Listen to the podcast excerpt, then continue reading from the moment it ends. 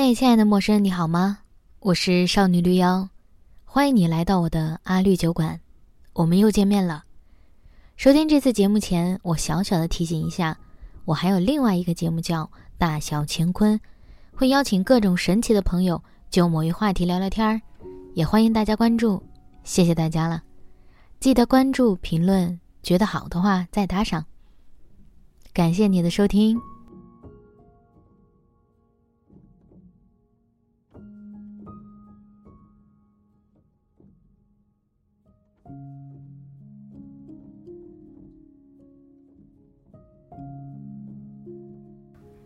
我发现，从今年开始，各种社交平台上，朋友们的发言都是一种“我不想奋斗了，我不想被卷了，我想躺平”的这样一种态度。每每到了这个时候，我都想跟朋友们说：“快呀，别犹豫，你试试。”但是最后我知道，我自己肯定不会说。不是每个人都能真的躺平，也不是每个人都敢于真的躺平。最重要的是。不是每个人都能心安理得的躺平。同样的问题问回我自己，我能不能心安理得的躺平？我的答案是不完全能。因为知道自己不完全能，所以才想要探讨一下这个问题。我先来说说我现在的躺平吧。从去年八月中旬离职之后，我就借着随心飞需要物尽其用的理由，飞了大半年。去了很多个以前想都没想过的地方，比如福建泉州，比如广东潮州，比如新疆喀什，在每一个地方总能发现些奇妙绝伦的生活瞬间，可以提醒我们正在活着，以及我们对这个世界的认知有多么浅薄。去了泉州才知道，原来它是海上丝绸之路的起点，是宋元时期的明星城市，其地位堪比今天的北京和上海。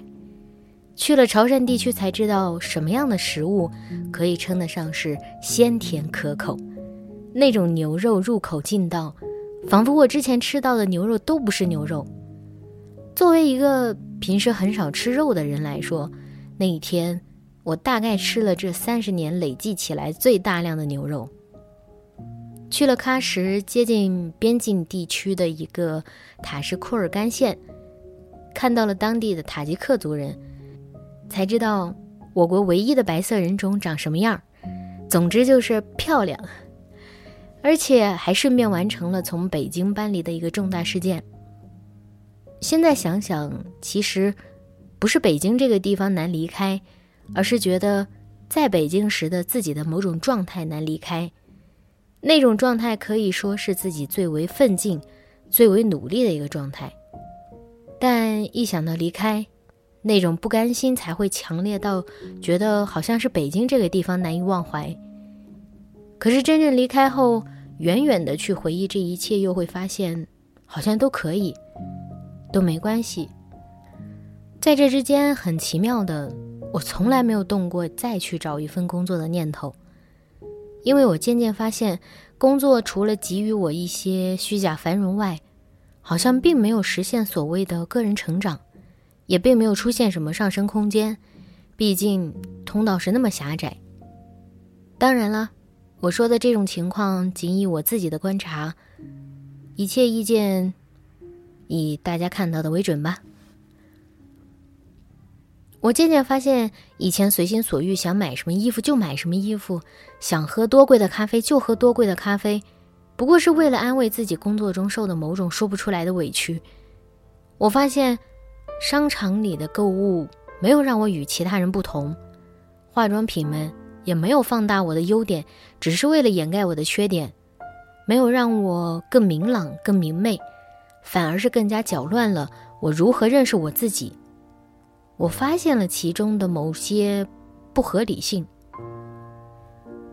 不去工作，不去奋斗，我的时间大块大块的空出来，于是我就健身。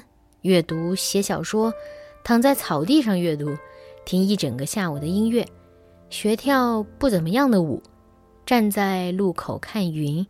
现在还学会了辨认花的种类，体会到不同季节开的花不同，而随着季节的变化，花的价格又有所不同。这些躺平可以做的事情，让我觉得我活着，我有血有肉，有情感，我有享受生活、享受人生的权利。我不应该被异化为一种劳动工具，不应该完全被绩效、薪资考核、待遇所捆绑。但很快我又发现，躺平是否可以心安理得？是否可以坦然，又成了我另一种难题。这时我会间歇性的出现，完蛋了，好像我的积蓄快要花没了。完蛋了，我是不是太废柴了？完蛋了，我今天是不是白过了？这样那样的焦虑出现。这种焦虑的背后是，我担心我现在会不会在虚度光阴，浪费时间。我担心我这样的日子。是否让我有收获、有结果？我偶尔也会担心明天或者明年。我认识的一个朋友啊，他似乎就没有这种担心。他本身是个摄影师，最近想要在成都开摄影画廊，可是，在他的朋友圈里，我没觉得他在刻意为这件事情奔走。如果找地址的路上他碰到一只小猫，他就买根火腿肠去喂它们老半天。如果夜里走在路上，抬头望天，他就拿出闪光灯拍植物，做各种看似无聊，实则很有情趣的事情。他不追求买房买车，他也无所谓是否结婚生子，好像完全没有被社会规则捆绑。他也不在乎其他人怎么看待他，自然了，他也没什么存款。有段时间他口袋没钱了，他就去送外卖。东京学摄影回来的摄影师去送外卖，这种事情发生在他身上，我们都不觉得离奇。在我眼里，他就是心安理得的躺平，不迎合社会意义的去奋斗。我知道有很多人可能觉得躺平是不是就是不奋斗了？我不这样觉得，我更偏向于认为。躺平是不被社会要求的那样去奋斗了。前不久有个躺平学的大哥，他在中国人口贴吧说了很多自己的生活，人人惊呼他厉害啊。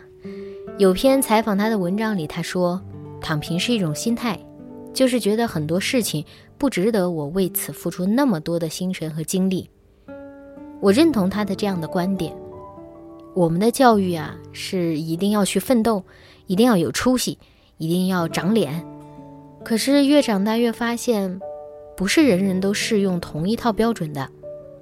有的人可以选择奋斗的人生，接受社会的规则就去做，这没什么问题。有的人不适合上班，就想躺平，也没什么问题。社会应该是一种可上可下的社会才好。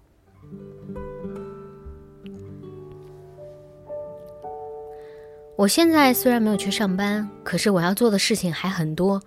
我没有停止奋斗，只是我将奋斗的目光锚定在自己身上。我不去迎合社会附加在自己身上的欲望。我从我自己出发，去建立新的人生认知体系。我依然在奋斗的路上。我知道有很多人相信奋斗的力量，我也相信，但我不想像之前那样的奋斗了。我想换个方向去奋斗。当然，更多人可能会忧虑以后的生活、明天的生活，想着如果趁着年轻不去奋斗的话，老了可怎么办？我当然知道明天的生活与今天有关，与今天的计划有关。可是经过一次疫情，还看不明白吗？明天根本就是不可预测的。我们能做好的就是今天怎么办，把今天怎么过得美好起来。我到现在也没有学会心安理得的躺平，也许一辈子都不会做到像人物采访陆庆松那样的生活。但我学到了一点点，可以稍微那么坦然一点，就是尽量放下好胜心，就按着自己的节奏走，就是不去过分跟别人比较。他自有他的风华，我自有我的风，没什么不好，就是多运动。我现在终于体会到运动带来的好处了。是我不在意身材怎么样了，而在意状态怎么样了。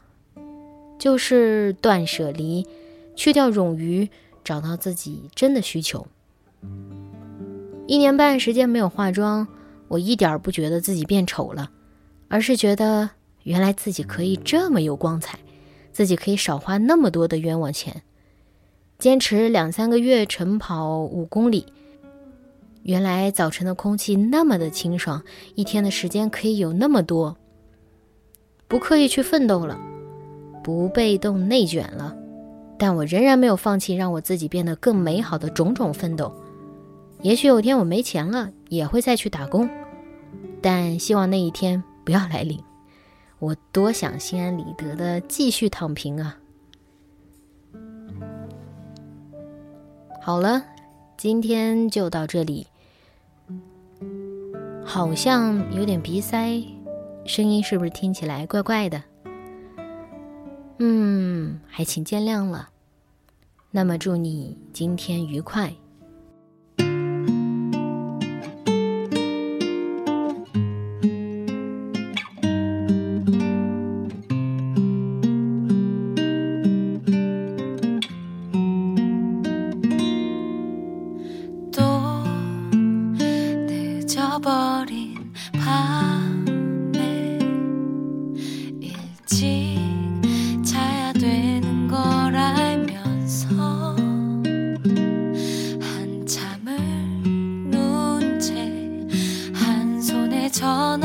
기회를 놓지 못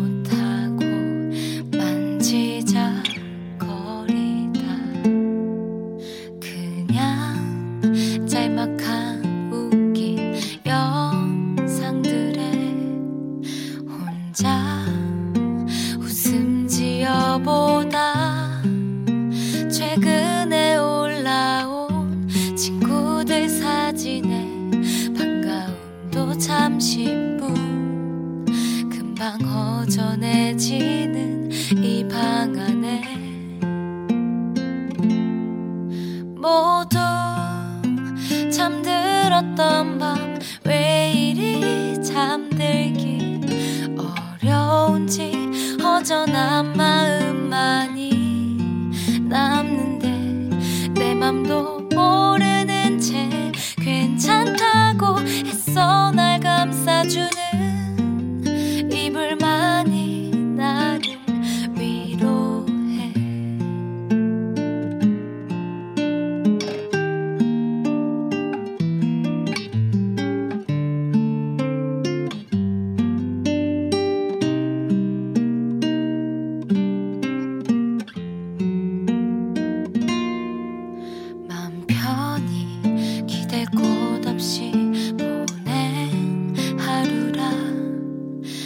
지금 누군가 곁에 있었으면 해.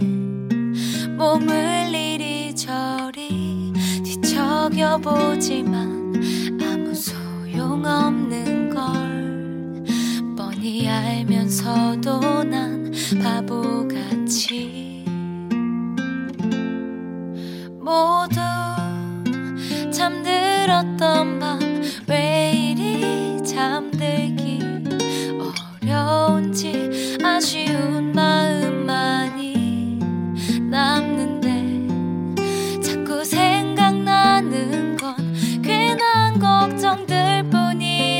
깨서 쉽게 잠들지 못할 것 같아.